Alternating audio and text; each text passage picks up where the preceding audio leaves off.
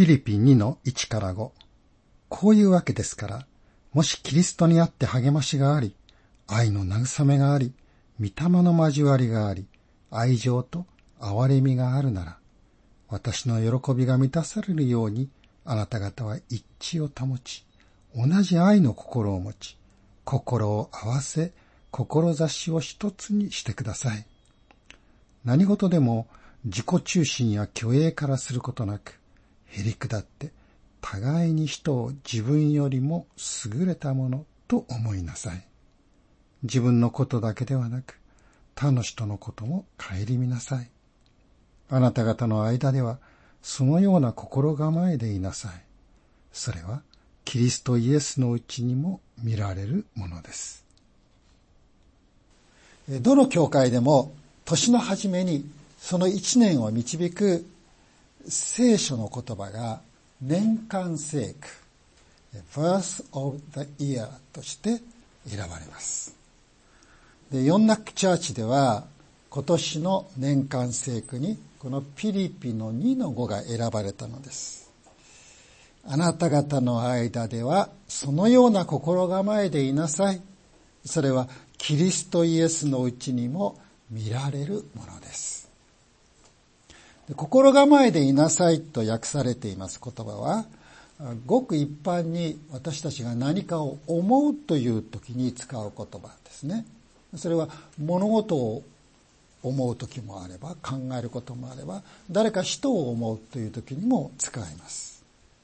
ピリピの2の5では、ただぼんやりと思うとか考えるとかというのではなく、はっきりしたものの考え方をし、そこから出てくるきっぱりとした態度を身につけるそういう意味で使われています。で、心構え、名詞の形になりますと、英語でどう言うんでしょうね。メンタルアティテュード、マインドセットという言葉がいいかなと思ったりもしました。マインドセットというのは、修正となった考え方、あるいは思考態度ということですね。私たちは誰も何かを考えるときに、判断をするときに、一つの癖っていうか、傾向というか、そういうものを持っていますね。まあ、例えば、いつも最悪の状態を想定してですね、物事を悲観的に見る人があります。悲観的に見るって全部悪いわけじゃありません。何かことが起こった時にそれに対処できる備えができますからね。逆にもう全てうまくいくんだというふうに考えて、え何事も楽観的に考える人もあります。そういうのがマインドセットですね。で買い物をするとき皆さんはどうやって買い物しますか？テレビであのコマーシャルメッセージがあった。CM で見たから聞いたからすぐ手が出てしまうっていうのもあるでしょう。ブランドで買う人もいますね。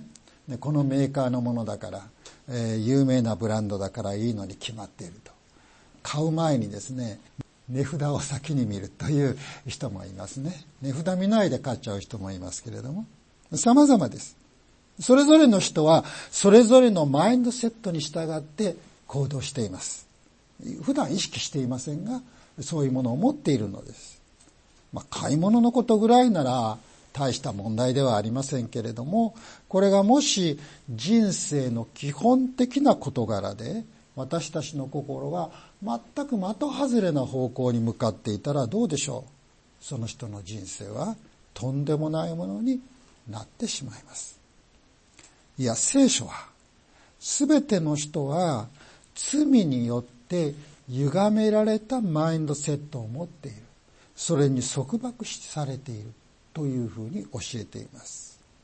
だから正していかなければならないのです。イエス様が私はエルサレムで人々の手に渡され苦しめられる。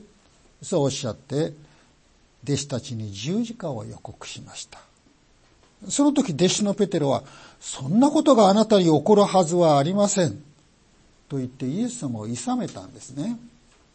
で、イエス様はペテロに下がれサタン。あなたは私の邪魔をするものだ。あなたは神のことを思わないで人のことを思っている。そうおっしゃいました。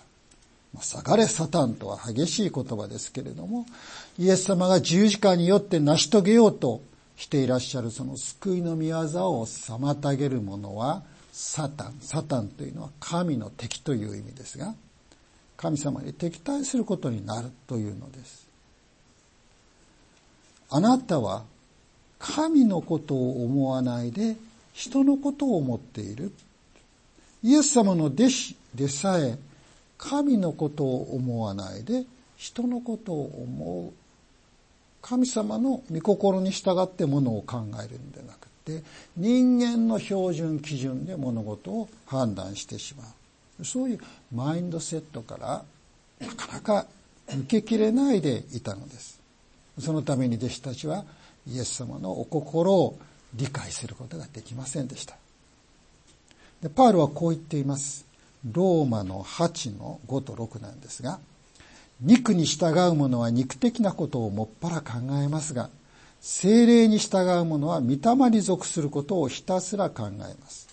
肉の思いは死であり、御霊による思いは命と平安です。この箇所で肉と言われているのは人間の生まれつきの性質のことです。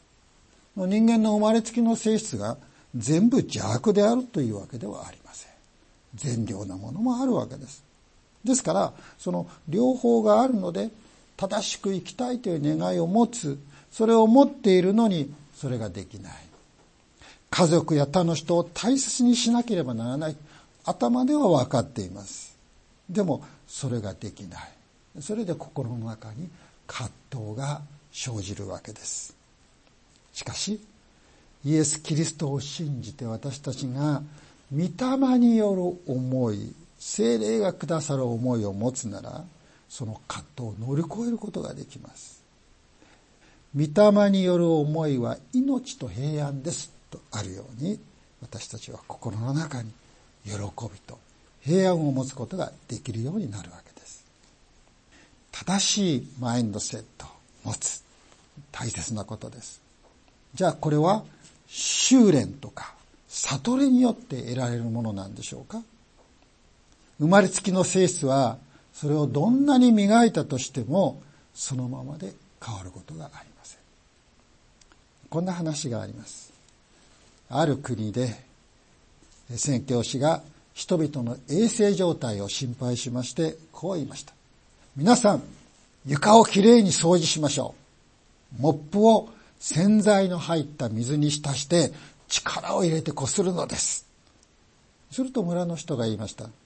先生、わしらの家には床などありません。地面のままです。そんなところをモップで洗ったら泥だらけになってしまいます。この話のように自分を磨こうとしてする努力が逆に生まれつきのその肉の性質を強くするだけということがあり得るのです。私たちに必要なことは、キリストを信じて神の子供とされる新しい性質、新しい思い、新しい心を与えられるということです。イエス様はおっしゃいました。誠に誠にあなたに告げます。人は水と御霊によって生まれなければ神の国に入ることはできません。肉によって生まれたものは肉です。御霊によって生まれたものは霊です。イエス様が言われた通り、精霊によらなければ私たちはこの正しいマインドセット、心構えというものを持つことができないのですさて今朝読んでいただきましたピリピの1の1から4。この箇所はピリピの教会への勧めの言葉です。3節4節ご一緒に読んでみましょうか。何事でも自己中心や虚栄からすることなく、へりくだって互いに人を自分よりも優れたものと思いなさい。自分のことだけではなく他の人のことも顧みなさい皆さんこの言葉が教会だけでなく家庭でも職場でも地域でも実践されたらこの世界はどんなに住みやすいところ平和で幸いなところになることでしょうけれども現実はそうじゃないんです。人の心に自己中心がある虚栄がある。人はそれに縛られています。自分が正しくて自分がいつも一番でなければならない。人々は自分に仕えてくれなければならない。そういう気持ちが私たちの中にある。ですから世の中から争いが絶えません。精霊によって生まれ変わったはずの神の子供たちの中にもまだそうした肉の思いが残っています。そしてそれが教会の中にトラブルとなってまた家庭の中に社会の中に問題を引き起こすわけです。どの時代にも地上に完全な教会はありません。現代でもどこを探しても完全な教会っていうのはありません。ピリピーの教会はパウロが褒め誇ることができた模範的な教会でした。けれどもここに不一致というものがあったわけです。それがあったからあなた方は一致を保ちなさいというそういう勧めが書かれたわけでしょ。4章を見ますとパウロはユーオディア・スントケという二人の女性のメンバーの名前を出していますそしてこの人たちに主にあって一致してくださいと言っています。まあ、名前が出されるなんてとても不名誉なことなのかもしれませんが、パウロは教会の問題を隠したりはしませんでした。かといって、このユーオで休む時の二人の名前を出したのは彼女たちを批判するためだったのかといえば決してそうではなくってこの二人を皆さん助けてあげてくださいそう言っているわけですね。彼女たちを助けてほしい、助けてあげなさいというために、その名前が挙げられているのです。そして彼女たちのことを温かい言葉で励ましているのです。私たちも同じようでありたいと思います。正直に問題を問題として、自分たちの足らないところを足らないところとして認めたいと思います。私たちは明るく楽しいグループで何の問題もありません。みんな仲良くやっています。というふうにもし満足していたとしても、それは人間のレベルのものであるかもしれませんね。主にあっての聖書が私たちに求めるところの一致ではないかもしれません。聖書の基準を引き下げて自分たちは聖書の教えを守っていると自己満足している。そういうところに本当のキリストの心はありません。主は私たちが自分たちの足らなさを正直に認めるとき、私たちを力づけ、成長へと導いてくださいます。私たちはキリストのうちにある心構え、あるいはキリストの心と言った方がいいかもしれませんが、そのキリストの心を持つことを願い求める。その心を持つことによって本当の一致をしていきたい。そう願います。では、私たちが持っていなければならないキリストのうちにあるのと同じ心構え、キリストの心とはどんなものなのでしょうか。それが6節から8節に書かれているわけですね。読んでみます。キリストは神の見姿であられる方なのに、神の在り方を捨てることができないとは考えないで、ご自分を無にして使えるものの姿をとり、人間と同じようになられたのです。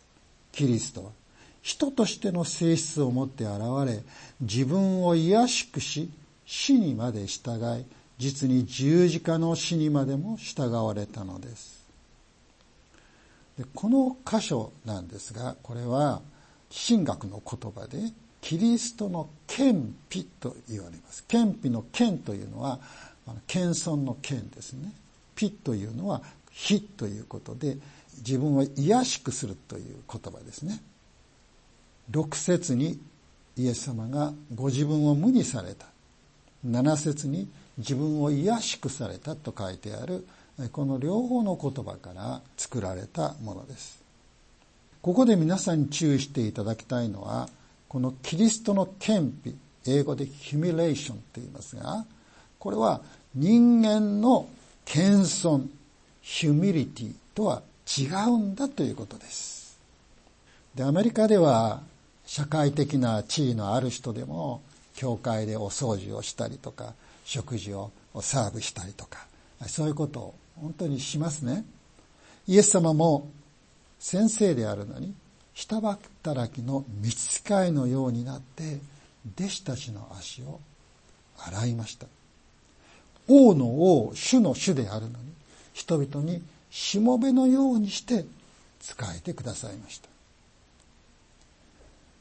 しかしイエス様のこの謙卑、ヒュミレーションというのは、そういう謙遜以上のものなのです。それは神の御子、いや、子なる神であるお方が人となってくださったということなんです。謙遜という言葉で決して片付けられない驚くべきことです。人はどんなにへりくだって謙遜になったとしても、召使いのようになって働いたとしても、人は人のままでしょしかし、キリストは神であるのに人になられたのです。それは人間がゴキブリになることよりももっと大きな出来事でした。日本では菅原道真は学問の神様として天神様といっても日本中で祀られていますね。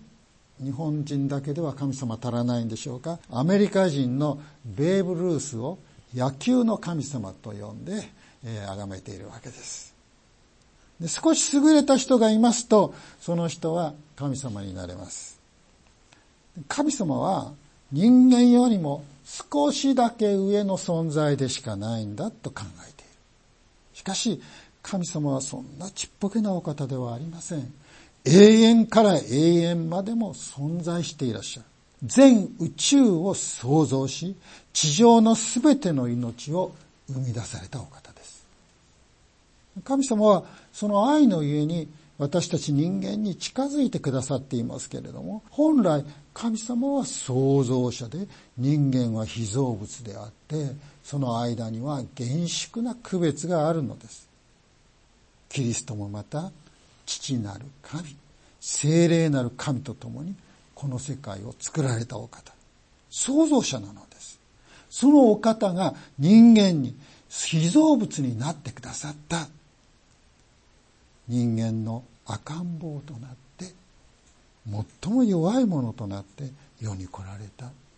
しかも王宮でも邸宅でもなく、家畜小屋にお生まれになり、貝羽桶に寝かせられたのです人となられた神の御子は貧しく低く育ちました。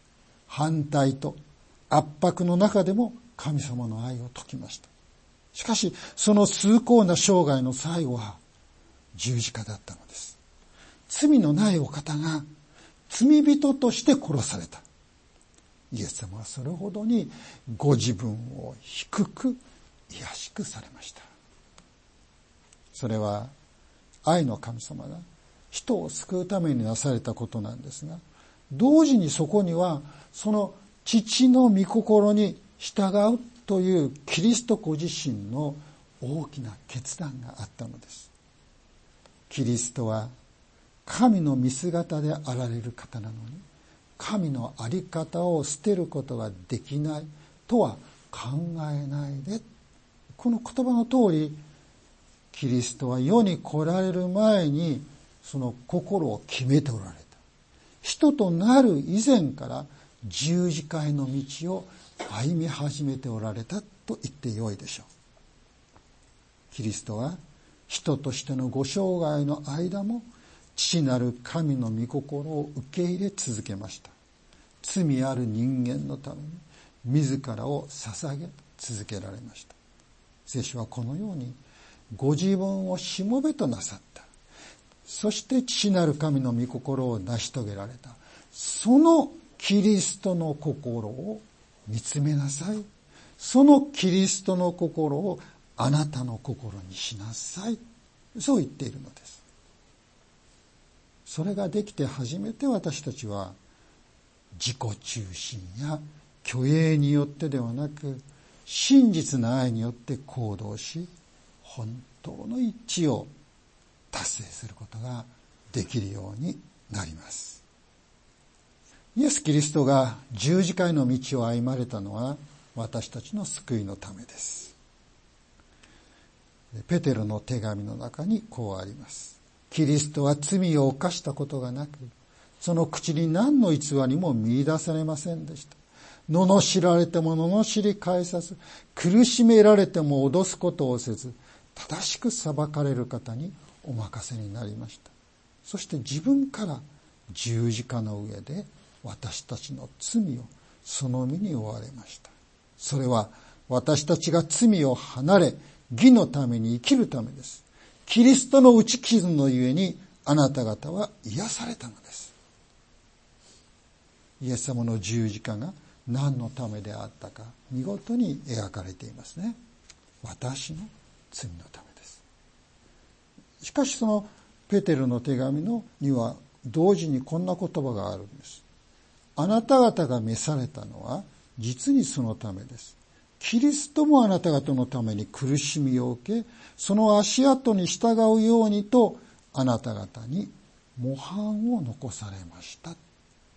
イエス様のあの苦しみは私の救いのためなんですけれども、同時にイエス様がその苦難に耐えられたその忍耐に習うためである。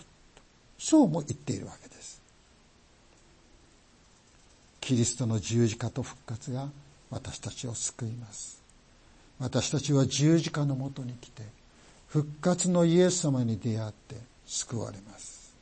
しかし同時に救われた者には、イエス様が十字架への道を歩もうと決断された、その心、心構え、それを知って同じそのキリストの心で人生を歩んでいくようにと教えているのです。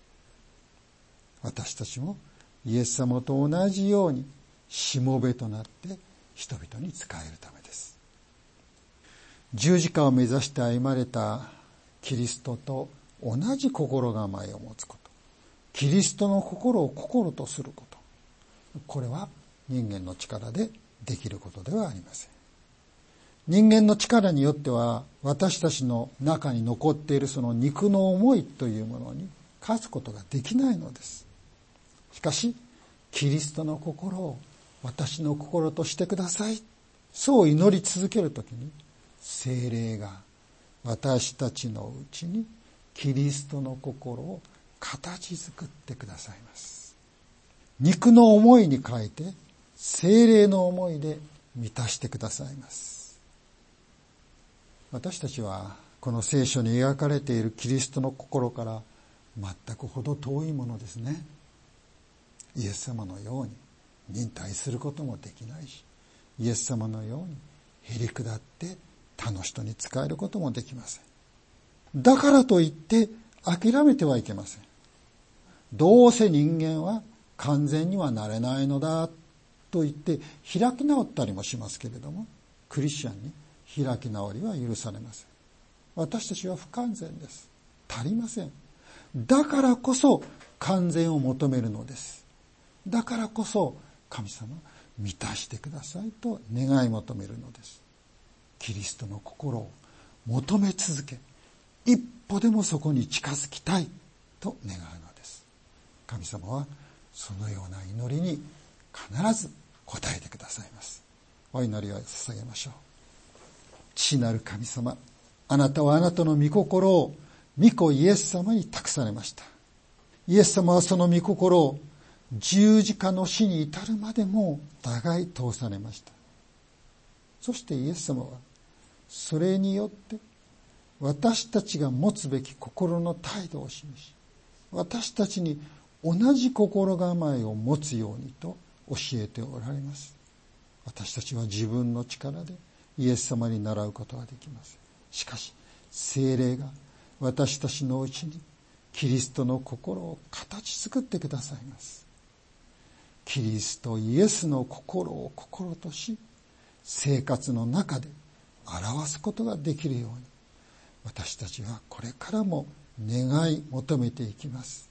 どうぞ私たちを助け精霊によってそのことができますよう導いてください主イエスのお名前で祈ります。アーメン